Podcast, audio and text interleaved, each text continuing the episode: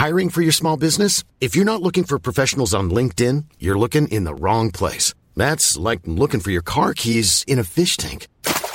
LinkedIn helps you hire professionals you can't find anywhere else, even those who aren't actively searching for a new job but might be open to the perfect role. In a given month, over 70% of LinkedIn users don't even visit other leading job sites. So start looking in the right place. With LinkedIn, you can hire professionals like a professional. Post your free job on linkedin.com slash people today.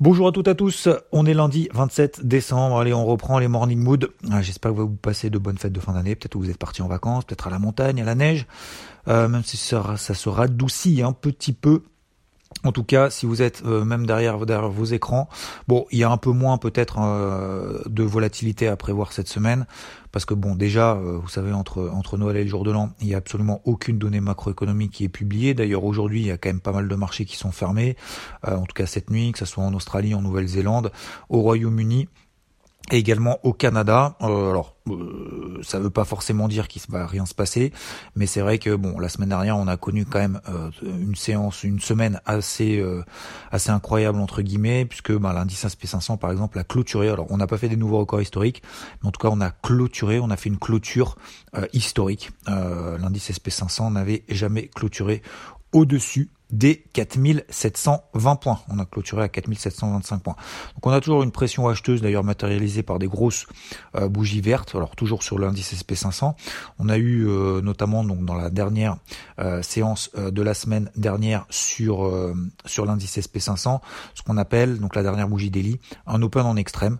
Donc le marché a ouvert en gap haussier et tout de suite les opérateurs se sont rués malgré le fait entre guillemets qu'on soit quand même sur des records historiques. Donc pour le moment on n'a pas pour le moment d'inversion de vapeur.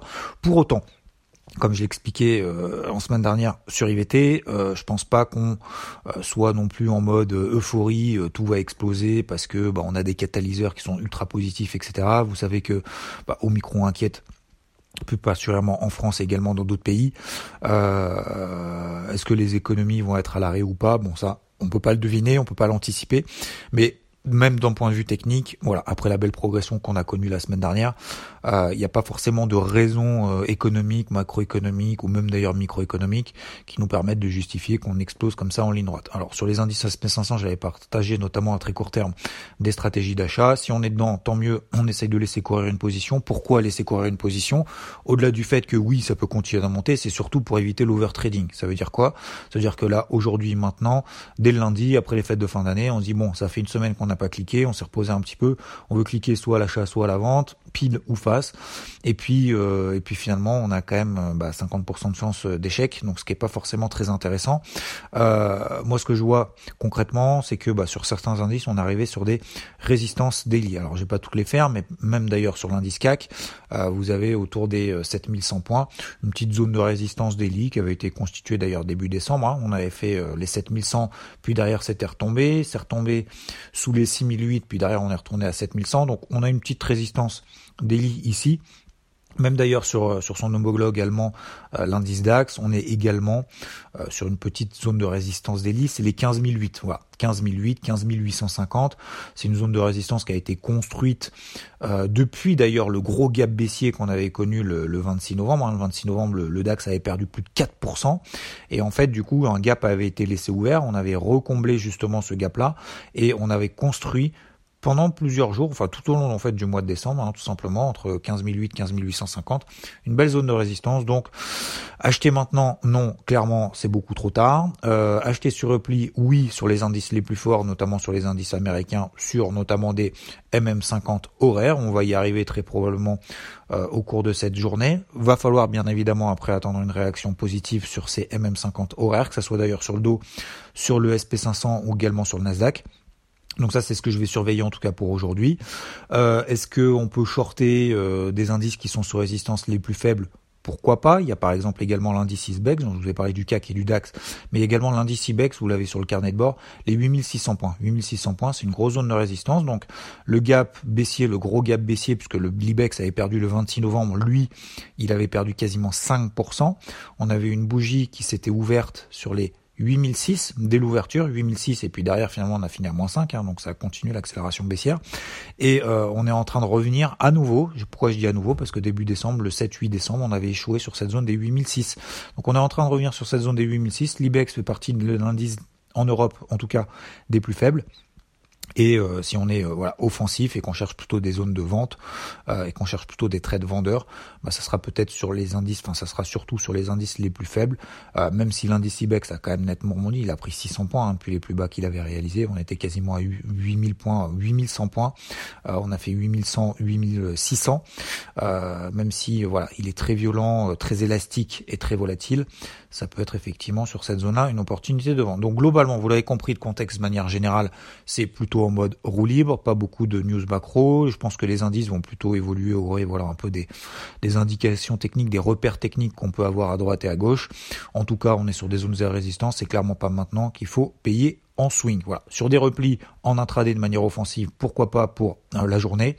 Euh, après, bien évidemment, qu'on ait eu des réactions positives, encore une fois, en intraday, sur euh, ces fameuses MM50 OR que je vous ai indiqué tout à l'heure sur les indices américains, toujours à l'achat sur euh, l'argent. L'or, on a eu un petit, euh, un petit achat justement sur un combo haussier H4, donc sur les 1790 dollars. si on est dedans, tant mieux. Sinon, là encore, sur une zone de résistance d'hélice sur les 8000, 1810 dollars qui peut constituer un petit point d'arrêt à très court terme, mais sur le, le silver par exemple toujours à l'achat dans, dans, cette zone des 22 22 40, on est à 22 80. Il n'y a pas d'excitation plus que ça à avoir, je renforcerai éventuellement si je vois des éléments plus positifs que ça, ce qui n'est pas forcément le cas. L'eurodoll est mort depuis euh, le quoi 17-18 novembre, depuis un mois et demi, il est mort, il est coincé entre un 13,80 et euh, un 12. Euh, j'attends les 1,1380 pour rentrer à la vente dans le sens de la tendance baissière qui reste baissière, la tendance primaire qui reste baissière depuis le mois de juin, la tendance secondaire donc depuis un mois et demi est neutre, donc entre les deux bandes que je vous ai indiquées, un 13,80 et un 12. Euh, je vais attendre donc une réaction négative un petit peu plus haut, donc un 13,80. Si j'ai une réaction négative là-dessus, eh ben, je prendrai très probablement une position à la vente pour continuer à travailler dans le sens de la tendance baissière. Concernant les cryptos, ça se passe très très bien. Encore une fois, bah, sur la capitalisation totale, oui, on arrive sur une zone de résistance. Le Bitcoin, oui, il a toujours beaucoup de mal, il arrive toujours pas à s'extraire des 50, 52 000 dollars. On y est, on va le travailler. Déjà, la première chose positive sur les cryptos, c'est que justement, et notamment sur le Bitcoin, c'est que bah, c'est plus haut de plus en plus bas qu'on connaît depuis début novembre, plus haut de plus en plus bas et plus bas de plus en plus bas. Et eh ben déjà premièrement, ça c'est terminé. C'est-à-dire qu'on a fait des nouveaux plus hauts par rapport aux précédents. Les précédents plus hauts c'était 15-16 décembre, euh, c'était autour des 49 500 dollars. Déjà, on arrive à s'installer au-dessus des 49 000, 49 500 dollars. Ça c'est déjà un premier signe positif. Maintenant, qu'est-ce qu'il va falloir faire? Eh ben l'inverse, c'est-à-dire qu'il va falloir faire des plus bas de plus en plus haut, des plus hauts de plus en plus haut. Donc une alerte quand même à poser sur le Bitcoin si jamais euh, il a un petit euh, un petit second souffle en cette fin d'année au-dessus des 52 000 dollars. S'il arrive à passer au-dessus des 52 000 dollars, on pourra avoir une petite, accélération euh, haussière et derrière entraîner peut-être dans s'aligner aussi beaucoup de crypto. Alors il y a déjà il y a beaucoup de crypto quand même. La capitalisation totale encore une fois est sous une zone de résistance, donc il faut être pour le moment assez sélectif. Tant que le Bitcoin a quand même un peu de mal sous les 50 000, 52 000 dollars, mais d'ailleurs l'un n'empêche pas l'autre, hein. ça n'empêche pas que le Bitcoin soit coincé sous une zone de résistance, ça n'empêche pas d'autres cryptos de s'envoler. Oui, alors s'envoler, j'utilise effectivement très rarement ce terme-là, mais euh, KDA, donc je l'ai partagé en swing euh, bah, elle, prend euh, depuis maintenant euh, quelques jours plus de 40-50% en quelques jours, donc c'est absolument incroyable. 50% en quelques jours, c'est quand même hallucinant. On est toujours dans une dynamique haussière, on est au-dessus de la MM20, on est en train de péter la MM20, la MM50 daily, on est en train de s'extraire par le haut d'un range dans lequel on s'inscrivait tout au long du mois de décembre. Donc ça, c'est plutôt positif. On a également Gala que je vous ai partagé également. Gala bah, qui est un petit peu dans une configuration un petit peu similaire d'ailleurs à celle de, de KDA, mais euh, même un petit peu plus euh, solide, même je dirais. Pourquoi? Parce qu'on est toujours au-dessus de la MM50 Daily, on a, on n'est jamais passé en dessous. La MM50 Daily a fait office de support on est en train de faire ce qu'on appelle de fabriquer depuis maintenant un mois et demi un triangle symétrique. Triangle symétrique, plus de probabilité d'en sortir dans le sens de la tendance précédente que l'inverse. La tendance précédente est haussière, donc plus de probabilité qu'on pète par le haut, c'est 55 centimes. Voilà, je suis déjà là-dessus, je voulais partager également. Sand, je voulais partager également il y a quelques jours, c'était le 22-23 décembre. Euh, Sandbox, donc dans la partie, euh, dans la catégorie métaverse autour des 5 dollars. On est à 6,60, 6,60, 6,66. Euh, là aussi, 30%. Euh, quand même en quelques jours, c'est absolument incroyable. Euh, même en moins de 48 heures, 30%, allègement de la position, on essaye de laisser courir, je vais laisser laisser courir pour viser des nouveaux records historiques au-dessus des 9 dollars. Donc euh, l'objectif c'est x2 par rapport à la moitié de position qui court et puis on essaye de continuer comme ça à chercher des opportunités à droite et à gauche parce que oui, c'est pas parce que la capitalisation totale est sous une zone de résistance qu'il n'y a pas des départs à droite et à gauche. Oui, c'est pas parce que le Bitcoin est toujours Là, il est plus en tendance baissière, on passe en tendance neutre.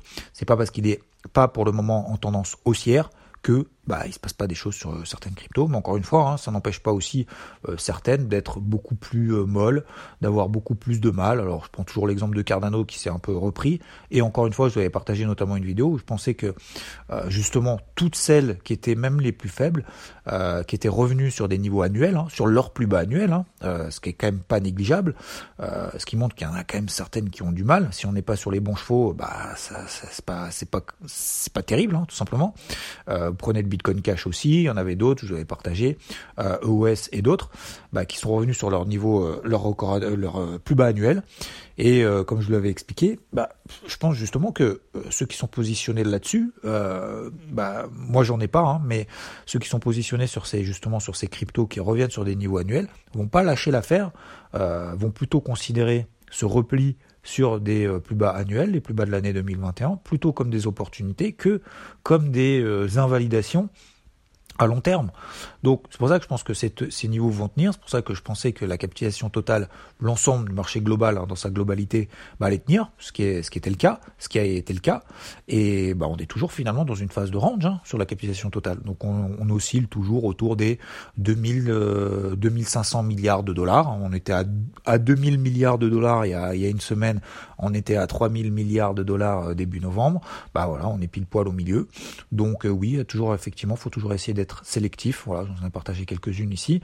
Euh, Solana qui se reprend très bien. Et d'ailleurs, faut pas enterrer, encore une fois, et je le répète, faut absolument pas enterrer les, les bons dossiers. Moi, les bons dossiers, bah, il y avait Solana, par exemple, j'en ai parlé quand même longtemps dernièrement parce que bah, elle était dans une phase de range, mais en même temps c'était pas forcément la plus intéressante. Il y avait BNB également sur les 510 dollars, elle tient toujours très bien cette zone-là, mais elle s'envole pas plus que ça, contrairement par exemple à KDA ou à Sand. Euh, on a également euh, Ethereum sur les 3700 dollars, bon bah voilà, elle tient les 3007. L'Ether tient les 3007, on est à 4000. Bah voilà, hein, c'est pas plus poussif que ça, c'est pas plus euh, euphorique que ça, c'est pas plus, elle s'envole pas plus que ça, mais on reste encore une fois dans une bah, dans des configs tout simplement neutres. Mais euh, voilà, il y a d'autres, par exemple aussi sur lesquels j'étais un peu mal embarqué, qui a repris 30% depuis ses plus bas. Donc euh, voilà, je suis toujours pas revenu à mon prix, euh, mon prix d'achat d'origine, mais je l'ai tenu. Pourquoi? Parce que j'estimais que si on pétait pas par le bas avec une bougie baissière impulsive sous les 24 dollars, que je devais encore tenir et je prenais le risque de remettre en jeu 10% de plus de, contre-performance pour pouvoir éventuellement la laisser respirer un petit peu et lui laisser l'opportunité de repartir. Bon bah voilà, finalement elle est repartie, donc j'ai bien fait. Ça aurait très bien pu mal se passer, hein. j'aurais pu très bien la clôturer en perte comme mon plan initial, et euh, bah, finalement ça se passe bien. Donc euh, ces dossiers-là, que ce soit voilà Polkadot, euh, les BNB, Ether, Solana, etc., etc. Et je pense qu'il faut pas les enterrer plus que ça. Alors pour le moment c'est pas celle qui pump le plus. On reste toujours dans la catégorie un peu un peu métaverse, donc on a les, les stands, les galas et les KDA qui tiennent qui tiennent très très bien et qui relancent. Donc voilà, faut être encore un peu sélectif, faut pas non plus s'enflammer, faut pas paniquer, faut continuer à travailler comme ça. Et je pense que si ça continue de cette manière-là tout au long de l'année 2022, je pense que justement le marché va être vraiment considéré comme une classe d'actifs à part entière et il va y avoir du, du ce que j'appelle du crypto picking à faire. Et ça, ça va être très très intéressant puisque c'est là justement quand tout monte ou quand tout baisse, bon bah voilà, c'est tout tout, blanc ou tout noir. Euh, c'est un peu du binaire. Là, ça va être, je pense, en 2022, en tout cas, je pense qu'il faut s'y préparer que ça soit beaucoup moins binaire. Donc, c'est pas j'achète tout et n'importe quoi, puis de toute façon, si, le Bitcoin monte, tout va monter. Je ne pense pas. Encore une fois, le, le, Bitcoin, euh, maintenant, on est à 40% de dominance. Euh, je pense, je suis peut-être partie des seuls qui pensent que le Bitcoin, on va peut-être passer de 40 à 35% de dominance. Euh, on est passé déjà de 70 à 40%, 70% en début d'année 2021, 40% aujourd'hui. Je pense pas que le Bitcoin euh, bah, soit forcément le truc privilégié en priorité par rapport à tous les développements, par rapport à toute la technologie, toute la, euh, tous les projets qui sont en train de se concrétiser sur l'ensemble justement de, de, bah, cette technologie, hein, j'appelle technologie, mais de, de, cet environnement blockchain de manière générale. Euh, donc je pense pas que ce soit forcément celui à pas privilégié, mais parce qu'il en faut toujours, hein, de toute façon, parce que ça reste le maître, hein, bien évidemment incontesté pour le moment, incontestable, tant qu'il n'y a pas de flipping, tant que l'Ethereum la capitalisation de l'Ethereum ne repasse pas au-dessus de celle du Bitcoin. Je pense qu'il y a un, peu moment, un, moment avant que ça se produise. Ça peut être en 2022, en 2023, mais euh, voilà. Donc, euh, si euh, si on continue comme ça dans un marché en 2022 un peu atomisé, je pense que ça va être très intéressant justement de de, de, de sélectionner, surtout à titre à titre intellectuel, à titre pédagogique, et aussi pour pouvoir derrière bah, euh, s'approprier ce, ce, cette façon de fonctionner également sur les sur les marchés traditionnels, comme j'essaie de vous le partager, parce qu'encore une fois, il y a certains indices bah, qui sont sur des records historiques, et il y en a qui ont beaucoup plus de mal. Euh, le SP500 est sur des records historiques, l'IBEX, lui, il est quasiment sur ses plus bas annuels. Donc vous voyez que il peut y avoir comme ça des, différences entre les uns et les autres, et en même temps c'est normal, parce que c'est pas la même chose, c'est pas la même technologie, c'est pas les mêmes développements, et les mêmes cryptos, ou les mêmes actions d'ailleurs. Voilà, je, hum, vous souhaite une très belle journée. On se retrouve donc le débrief hebdo euh, sur la chaîne YouTube IVT. Ce sera pas vraiment un débrief, mais euh, sans vouloir trop spoiler, il sera publié, je sais pas, dans les prochains jours. Donc n'hésitez pas à vous abonner à la chaîne et à activer la cloche. Je vous souhaite encore euh, meilleurs vœux pour cette fin d'année. J'aurai l'occasion de vous répéter un petit peu tout ça. Et je voulais, dernière chose, pour ceux qui ont écouté cette, euh, ce Morning Mood jusqu'au bout, vous poser aussi la question pour 2022. Euh, c'est pas forcément d'arrêter le, les podcasts, les, les Morning Mood, mais est-ce qu'il y aurait éventuellement pour vous un, une chose plus simple, un, endroit, une, alors j'ai pas dire un réseau social, mais un support qui serait plus pertinent euh, sur lequel je pourrais euh, publier justement ces morning mood et vous ajouter également quelques graphiques, euh, quelques audios euh, entre temps qui peuvent durer euh, bah, moins de 10-15 minutes.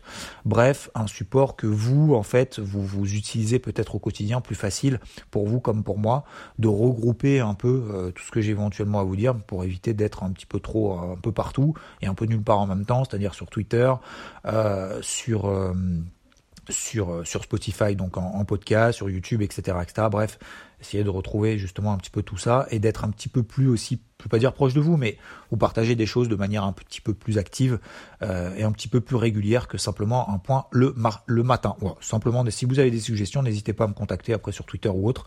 Euh, si vous avez des suggestions à ce sujet, je vous souhaite une très belle journée et je vous dis à plus. Ciao. Planning for your next trip? Elevate your travel style with Quince. Quince has all the jet setting essentials you'll want for your next getaway, like European linen, premium luggage options, buttery soft Italian leather bags, and so much more. And is all priced at 50 to 80% less than similar brands. Plus, Quince only works with factories that use safe and ethical manufacturing practices. Pack your bags with high-quality essentials you'll be wearing for vacations to come with Quince. Go to quince.com slash pack for free shipping and 365-day returns.